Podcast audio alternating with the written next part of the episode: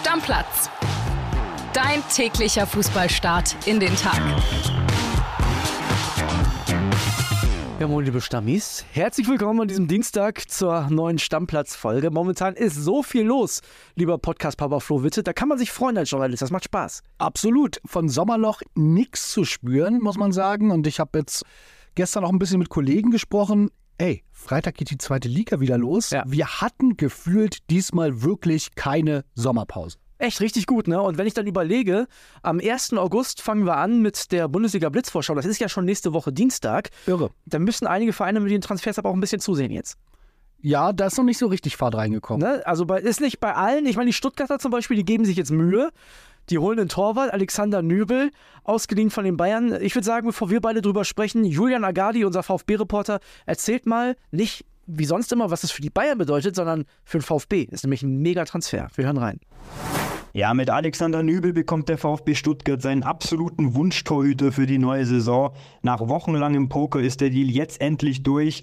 Schon am Dienstag wird Nübel in Stuttgart zum Medizincheck erwartet. Danach wird er die Unterschrift unter seinen neuen Vertrag setzen. Der VfB und die Bayern haben sich auf eine einjährige Leihe geeinigt. Der VfB zahlt den Münchnern rund eine Million Euro inklusive möglicher Bonizahlungen für diesen Deal.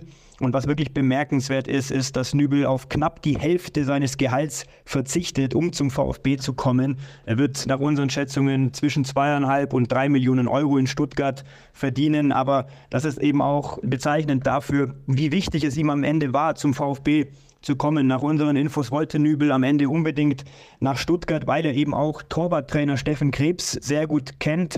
Und deswegen war für Nübel relativ früh dann klar, dass der Weg nach Stuttgart führen soll für ihn und der VfB hat mit Nübel einen Torhüter, der schon Champions League gespielt hat, der auch schon in der Bundesliga bei Schalke unter Beweis gestellt hat, dass er auf jeden Fall Bundesliga-Niveau hat und deswegen ist das sowohl für Nübel als auch für den VfB ein absolut sinnvoller Transfer und die Stuttgarter und die Bayern haben sich jetzt eben auch mit den finanziellen Rahmenbedingungen einigen können. Also man muss schon sagen, der Nübel hat ja bei uns auch so ein bisschen sein Fett weggekriegt, ne? So nach dem Motto, ja, vielleicht nicht genug Ehrgeiz, nicht genug Anspruch. Das, was er da macht, um in Stuttgart zu spielen, das äh, ist schon ein bisschen Hut ab. Ja, wir werden nachher nochmal drüber sprechen, aber es ist so ein bisschen anti-Mbappé, ja? Genau. Also, das muss man schon sagen, der hat ganz offensichtlich große Lust, Fußball zu spielen in einer tragenden Rolle. Genau. Das ist mal Fakt, weil der hat in seiner Karriere auch noch keine 50 Millionen verdient. Also für den macht das durchaus einen relevanten Unterschied, drei oder vier Millionen mehr oder weniger. Von daher alle Daumen nach oben dafür. Auch erstmal alle Daumen nach oben für Stuttgart, weil ich glaube, das ist ein super Deal. Julian hat es angesprochen, der ist Champions League erfahren. Das ist schon jemand, der grundsätzlich Stuttgart weiterhelfen kann. Ich habe so ein bisschen Restzweifel und zwar sage ich dir auch warum. Ich habe ein bisschen manchmal das Gefühl, dass dieser Name Nübel ein bisschen besser klingt und mehr draus gemacht wird, als er vielleicht wirklich ist. Aber Restzweifel kannst du dann ja eigentlich nur am Gehalt haben, weil der soll ja so um die drei Millionen, sagt Julian, verdienen. Genau, ich glaube nur nicht, dass er, also ich weiß nicht, ob er einer der besten Torhüter der Bundesliga zum Beispiel ist, was ja viele sagen würden, der gehört zu den Top 5. Ja, aber Moment, der VfB Stuttgart ist auch kein Top 5 Club in der Bundesliga, also das passt. Nein, darum für die auf jeden Fall ein super Deal. Ich sage nur, grundsätzlich habe ich das Gefühl, dass wir ganz viel über Nübel reden. So viel haben wir über äh, andere Torhüter ähnlicher Güteklasse nie gesprochen. Ich glaube, der ist halt durch seine ganze Geschichte, der Wechsel von Schalke zu Bayern, dann dieser Abgang damit Problemen, weil er wohl nicht so viel gespielt hat, wie ihm möglicherweise zugesagt wurde. Und jetzt, ich sag's dir ehrlich, da bist eher du der Mann für. Ich bin nun wirklich nicht so vertraut mit den Feinheiten des Torwartspiels in der Liga. Also ich habe da nicht viel gesehen. Nur ich bin wirklich sehr gespannt. Lass mich so formulieren. Ich bin gespannt, ihn jetzt wieder dauerhaft unter dem Brennglas zu haben in der Bundesliga und zu sehen, was wirklich in diesem Torwart steckt, über den wir sehr, sehr viel gesprochen haben. Der wird ja jetzt ein Jahr verliehen an VfB Stuttgart und dann geht er ja erstmal Ohne in der, Kaufoption. Genau, geht ja in der Theorie erstmal zurück zu den Bayern. Also jetzt sagen wir mal, Manuel Neuer kriegt sich irgendwie fit, also Saisonstart wieder verpassen, aber kriegt sich fit für die neue Saison, spielt ein gutes Jahr, macht die Heim-EM, wird Europameister, wie wir ja alle wissen, und ähm, hört dann auf, sagt dann Feierabend. Ne? Nur mal angenommen. Dann ist das trotzdem nicht der Keeper, den ich bei Bayern im Tor sehe. Auf keinen Fall. Wenn das der Keeper wäre, dem Bayern zutraut, der Nachfolger von Neuer zu sein, dann hätte er da jetzt schon mal mehr gespielt. Äh, Die Möglichkeit gab es ja. Da hätte man keinen Sommer holen müssen. Ja, aber er wollte, also das muss man dazu sagen, er wollte ja nicht, ne? Er wollte das nicht machen. er wollte, glaube ich, auch nicht, weil er möglicherweise weiß, was die Bayern wirklich von ihm halten. Also ich bin da nicht so. Ich glaube, wie gesagt, der ist kein Nummer 1 Bayern-Torwart, aber jetzt kann er zeigen, dass er ein sehr guter Bundesliga-Torwart ist. Genau, also die Chance hat er auf jeden Fall und ne, auch da, er verzichtet zwar auf über die Hälfte seines Gehalts, wird aber trotzdem immer noch fürstlich bezahlt für einen Torwart in der Bundesliga. Das darf man auch nicht vergessen. Die wenigsten Torhüter in der Bundesliga verdienen 3 Millionen Euro. Ja, damit dürfte er Top 3, Top 4 auf jeden Fall Da, sein. da ist er wieder in den Top 5. Da ist er, wieder, jetzt ist er doch wieder in Top 5. Okay. Wir machen weiter mit dem Tottenham-Boss. Also natürlich müssen wir auch heute über Harry Kane sprechen, denn momentan passiert halt eine Menge Harry Kane. Und ich möchte es vielleicht nochmal ganz kurz einordnen. Das wäre der größte Transfer der Bundesliga-Geschichte. Ja, Ab 100 Prozent. Aber ich meine, wann haben wir mal den Kapitän der englischen Nationalmannschaft geholt? Ich finde das jetzt auch nicht so, ähm, dass du es extra einordnest. Ich glaube, das ist fast allen bewusst, oder? Ich, ich bin mir nicht so sicher, ob das allen bewusst Ja, er ist. kommt ne? halt von Tottenham. Das ist, Genau. was ich immer sage. Ich habe es ja letzte Woche oder vor zwei Wochen ja auch mal gesagt. Diese Torstatistik von dem ist absurd. Der hat fast immer mehr als 20 Tore in der Premier League gemacht. Und also einige sagen auch, ja, letztes Jahr schon Mané und so, ja, aber Sadio Mané war ein Spieler, da hat Jürgen Klopp gesagt, okay, äh, passt schon, du darfst den Verein verlassen, alles gut. Der wusste auch, in Liverpool gibt es einen Umbruch. Harry Kane ist die Vereinsikone von den Tottenham Hotspurs. Mal den Kolibri. So, das Thema wollen wir nicht nochmal wieder aufmachen. Den werden wir in den nächsten Tagen schon noch hören. Ne? Der, ich habe gestern mit ihm gesprochen, er ist auf jeden Fall auf der Pirsch. Aber lass uns mal erstmal hören, was es da Neues gibt. Denn es gibt tatsächlich Entwicklungen. Also wir wollen jetzt nicht einfach nur über Harry Kane reden, sondern es gibt was. Der Bayern Insider hat sich gemeldet. Lass mich raten. Servus André. Servus André. Servus André, da ist der Bayern Insider. Ja, der FC Bayern ist am Montag abgeflogen für seine Asientour nach Tokio und Singapur. Aber im Vorfeld haben wir schon gehört, Jan Christian Dresen hatte sich kurzfristig überlegt, nicht mitzufliegen. Und so war es auch. Er war nicht an Bord und es hat einen guten Grund. Und zwar, nach unseren Informationen, soll es Ende der Woche Verhandlungen geben, wieder mit Tottenham, mit Daniel Levy, den Chairman. Und deshalb ist Dresden nicht mitgeflogen. Und dass der nicht nur Standby ist, sondern dass es auch wirklich heiß ist, zeigt Marco Neppe, der technische Direktor. Der war schon am Flughafen, ist dann aber wieder umgedreht. Der war nämlich auch zuletzt in London dabei, als mit Daniel Levy verhandelt wurde. Also es wird heiß Ende der Woche. Aber auch Daniel Levy, der hat Druck. Und zwar bei seinem Oberboss, Joe Louis, der ist der Besitzer des Clubs und der hat ihm anscheinend gesagt, Harry Kane ablösefrei zu 24 zu verlieren, ist nicht drin. Wenn, dann will er die 100 Millionen Euro haben, wenn er nicht verlängert. Also, auch der hat Druck. Beide Seiten sind bereit, sich an den Tisch zu setzen. Es wird heiß im Poker um Harry Kane. Und die Bayern-Bosse, die hätten es gerne in diesem Monat noch durch. Und wer weiß, vielleicht geht es ja auch noch diese Woche. Liebe Grüße, euer Christian Falk. Also, bei den Bayern bereitet man sich darauf vor, diesen Monat den Transfer noch zu finalisieren. Dieser Monat geht noch bis Montag, Flo. Ja, ich glaube, Tottenham hat jetzt auch seinen persönlichen äh, Uli Hoeneß-Moment. Also was die Bayern hatten mit Uli Hoeneß, der es ja mit seinen Aussagen wirklich, glaube ich, die Verhandlungen nicht einfacher gemacht hat, das ist jetzt andersrum passiert. Ja. Ich finde es nicht besonders clever, öffentlich jetzt zu sagen, oder das nicht öffentlich zu sagen, sondern es ist durchgesickert, dass es äh, an Daniel Levy herangetragen wurde, entweder verlängern oder verkaufen, weil jetzt weiß Bayern, die müssten verkaufen, weil Ja. verlängern will er nicht, will er nicht umkippt und das haben wir hinlänglich besprochen. Er will zu Bayern, er will nicht verlängern. Dann muss jetzt verkauft werden. Da kann man natürlich den Preis ganz, ganz schön drücken. Und man muss mal ehrlicherweise sagen, ne, Tottenham hat den zwar mit auf diese Asienreise genommen, was ich immer noch sinnlos finde, denn der gibt da kaum Autogramme, der ist nicht zu sehen, der macht keine Pressetermine. Also das, was er eigentlich da hätte machen können für Tottenham, nämlich den Verein nochmal strahlen lassen als Harry Kane, macht er gar nicht. Ja, nur was hättest du andersrum machen sollen? Hättest Verkaufen. Gleich schon verkauft. Ja, hättest du ja machen müssen. weg, ja. Weil du hättest ja nicht sagen können, er bleibt jetzt, man hätte vielleicht Muskelprobleme vortäuschen können. Ich weiß es nicht. Nein, die, die hätten sagen, pass auf, die hätten sagen sollen, Leute, ihr bietet 70, wir wollen 100, jetzt 95 oder der kommt nächstes Jahr umsonst. Ja, mit ein paar Nachschlagszahlungen, so dass dann alle glücklich werden. Das äh, wäre wahrscheinlich der beste Weg gewesen und ich glaube, es wird jetzt auch passieren. Ich glaube, wir werden hier zum Wochenende hin Vollzug melden können. Kann ich mir auch sehr, sehr äh, gut vorstellen, spätestens dann Anfang der nächsten Woche.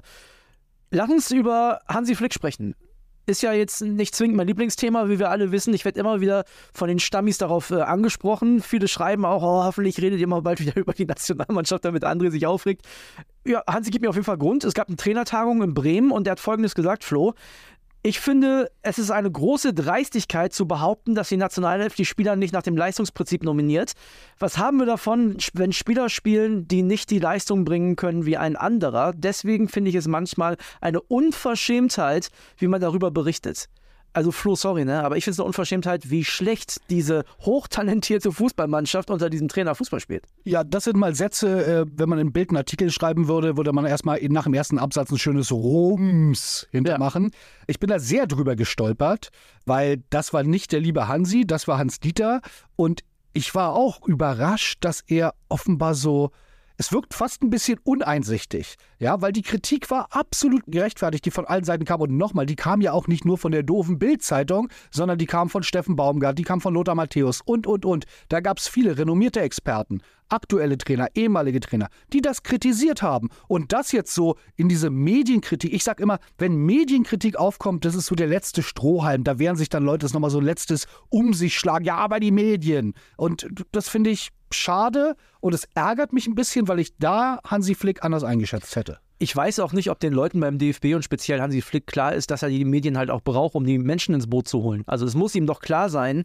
dass man zusammenarbeiten muss bei einer Heimmedia. Ja, nur mit dem Coca-Cola Fanclub Deutsche Nationalmannschaft und dem Instagram-Auftritt wird es nicht klappen. Äh, nicht Nein. den Fanclub, ne? Also ich finde es total toll, dass absolut, aber, nur, aber nur damit wird es nicht klappen. Nein, das meine ich. Absolut nicht. Und das Problem, was ich damit habe, ich glaube immer noch, dass Hansi Flick ein guter Trainer ist. Ich bin mir da relativ sicher sogar. Ich meine, der hat das Triple mit den Bayern gewonnen, ne? Aber es ist jetzt auch nicht so, Yogi hätte das am Ende sagen können. So nach dem Motto, vertraut mir, ich bin doch schon mal Weltmeister geworden. Hansi Flick hat als Cheftrainer mit der Nationalmannschaft absolut gar nichts. Nee, der hat Minus, nicht. Minus erreicht. Genau, der ist im Minusbereich momentan ja. noch. Der muss also, der muss Europameister werden, um das wieder auf Null zu bringen. Jetzt ja, über, na, ah, ja, so ein bisschen so ist es. Und ich finde nicht, dass der sich jedes Mal wieder aufs Neue, ob es in den Interviews ist, wo tatsächlich die Kollegin Esther Sedlacek ihn ja komplett zersägt hat, oder jetzt auch auf solchen Tagungen, ich finde nicht, dass der in der Position ist, sich immer wieder so zu äußern. Ist er einfach nicht. Nee, ist für mich aber auch ein Zeichen, wie blank die Nerven liegen. Also wenn man es ins Positive drehen will, und ich bin ja jemand, der grundsätzlich versucht, aus allem das Positive zu sehen, würde ich sagen, oh, beim Hansi, da liegen die Nerven jetzt aber blank, wenn er so austeilt. Der scheint verstanden zu haben, dass es möglicherweise in den Vorbereitungsspielen dann am Ende des Jahres auch um seinen Job geht und dass er vielleicht was umstellt und endlich das macht, was du hier zu Genüge gefordert hast und alle anderen Leute, denen ich sehr viel Fußball-Sachverstand zutraue auch. So haben wir den Hansi-Part jetzt auch mal wieder erledigt. Auch da, ich möchte ja, ich möchte es gar nicht. Ich möchte einfach eine schöne Heim-EM. Hansi, sorg dafür, mach's bitte. So, jetzt gibt es ein paar schnelle News für euch. Der Transfer von Sabitzer, haben wir gestern schon drüber gesprochen, der ist jetzt durch. BVB hat es schon verkündet. Ablöse 20 Millionen Euro plus Boni, soll rund 7,5 Millionen Euro verdienen. Vertrag unterschrieben hat er bis 2027. Die TSG Hoffenheim, die holt eine richtige Kante und zwar den Ungar Attila Schalay, der kommt von Fenerbahce. Union war ja auch dran, auch der unterschreibt bis 2027. Ablöse, ja, so circa 12,3 Millionen und auch da gibt es noch mögliche Boni obendrauf. Und unsere Reporter melden, dass Mitchell Weiser seinen Vertrag bei Werder Bremen vorzeitig verlängert. Der galt ja als Wechselkandidat, 2024 wäre der Vertrag ausgelaufen. Das ist aber jetzt wohl vom Tisch. Weiser soll in Bremen bleiben. Kian Mbappé ist auch ein Thema, über das wir beide reden müssen. Der junge Mann hat ein Angebot, äh, so sagt zumindest Fabrizio Romano. Erstmal 300 Millionen Euro möchte Al-Hilal an Paris überweisen, damit sie den verpflichten können. Und dann soll er selbst noch so geschätzte 700 Millionen Gehalt bekommen für einen Einjahresvertrag, weil der will ja immer noch zu Real Madrid, wie wir alle wissen. Ja. Das heißt, sie wollen eine Milliarde bezahlen, die Saudis, damit Kian Mbappé ein Jahr in Saudi-Arabien spielt. Ja, einem wird schwindlig, da brauchen wir nicht drüber reden, dass das völlig kranke Zahlen sind. Ich möchte nur, ich sag mal, antizyklisch und im Gegensatz zu dem, was ich auch viel bei Twitter lese, mal eine Sache sagen. Wer bin ich, der darüber urteilen darf, ob ein junger Mensch, der in seinem Leben schon sehr, sehr viel Geld verdient hat, die Chance wahrnimmt, 700 Millionen mit einem Jahr zu verdienen in einem Land, wo man sicherlich über ganz viele Dinge diskutieren muss, soll und überhaupt. Aber trotzdem sind es 700 Millionen. Unfassbar, ja. Ich sehe mich nicht in der Lage darüber, da zu urteilen und zu sagen, das darf er nicht machen, da hat er den Fußball nie geliebt. Das finde ich Unfug, ehrlicherweise.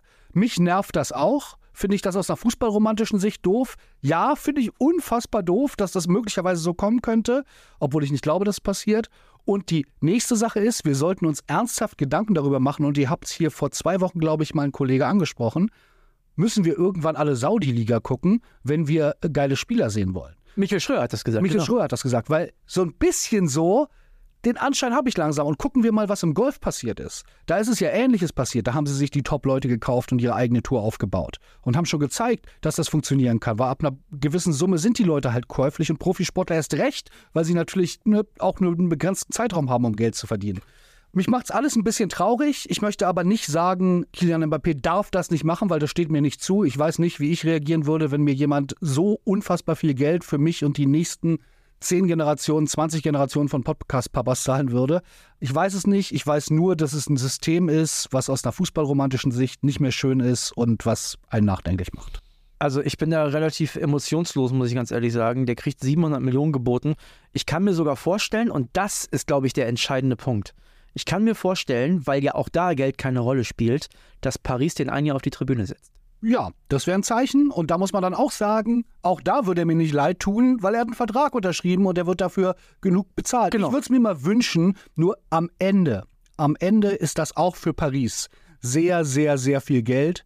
Da muss sich auch gerechtfertigt werden, da kann man Einnahmen generieren, da guckt vielleicht auch mal die äh, FIFA genauer hin, was da passiert. Das sind alles so Geschichten. Darum glaube ich nicht, dass es passiert, aber das wäre eine überragende Geschichte. Allerdings wäre es natürlich ganz doof für den Fußball, wenn man einen Spieler wie Kylian Mbappé, der ja so viel Spaß macht wie vielleicht nur ein, zwei andere momentan im Weltfußball, ein Jahr lang nicht kicken sehen würde. Ich kann mir das vorstellen. Man darf auch nicht vergessen, und das kommt mir auch immer ein bisschen zu kurz, der Junge hat halt auch nichts Verwerfliches gemacht. Also die haben beide einen Vertrag unterschrieben. Der sagt jetzt auch nicht, ich will nicht mehr kicken und streik hier, der will ja spielen. Der will ja ein Jahr Fußball spielen für Paris Saint-Germain. Das wollen die ja nicht. Der Verein möchte das nicht, der ja die andere Vertragspartei ist. Ich kann mir bei Paris tatsächlich vorstellen, dass die sagen, wir spielen die Machtkarte und setzen den auf die Tribüne. Ne?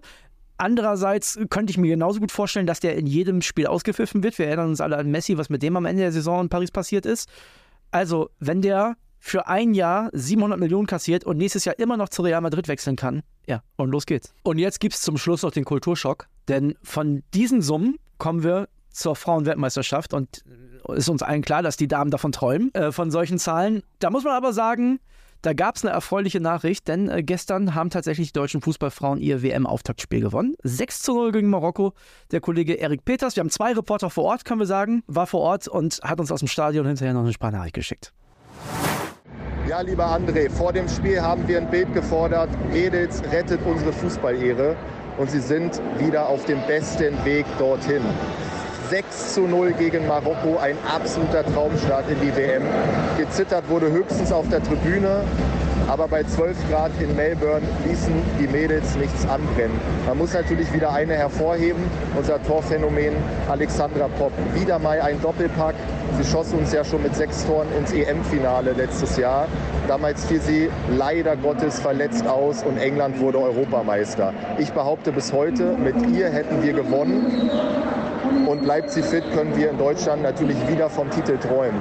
Schade eigentlich, dass sie nicht auch für die Männer spielen darf. So jemanden könnte Flick vorne sicher gut gebrauchen. Ja, ist für uns ein bisschen schwierig, das immer einen Stammplatz jetzt einfließen zu lassen, weil die halt vormittags spielen und ihr wisst ja, unsere, unsere Folge ist ja meist schon einen Tag alt, aber anders können wir das nicht lösen. Nee, und ich glaube, jetzt ist ja auch ein bisschen Luft bis zum nächsten Spiel, von daher kann man da durchaus drüber reden. Ich habe es natürlich geguckt. Bei mir ist schon auch ein bisschen echte WM-Stimmung aufgekommen, muss ich sagen, obwohl Frauenfußball hat sich unheimlich entwickelt und ist besser geworden.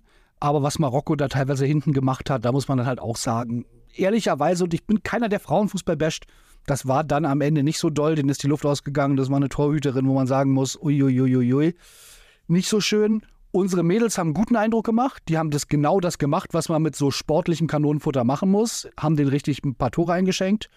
Ja, und Poppy hat äh, Poppy-Dinge gemacht, hat einen Doppelpack geschnürt.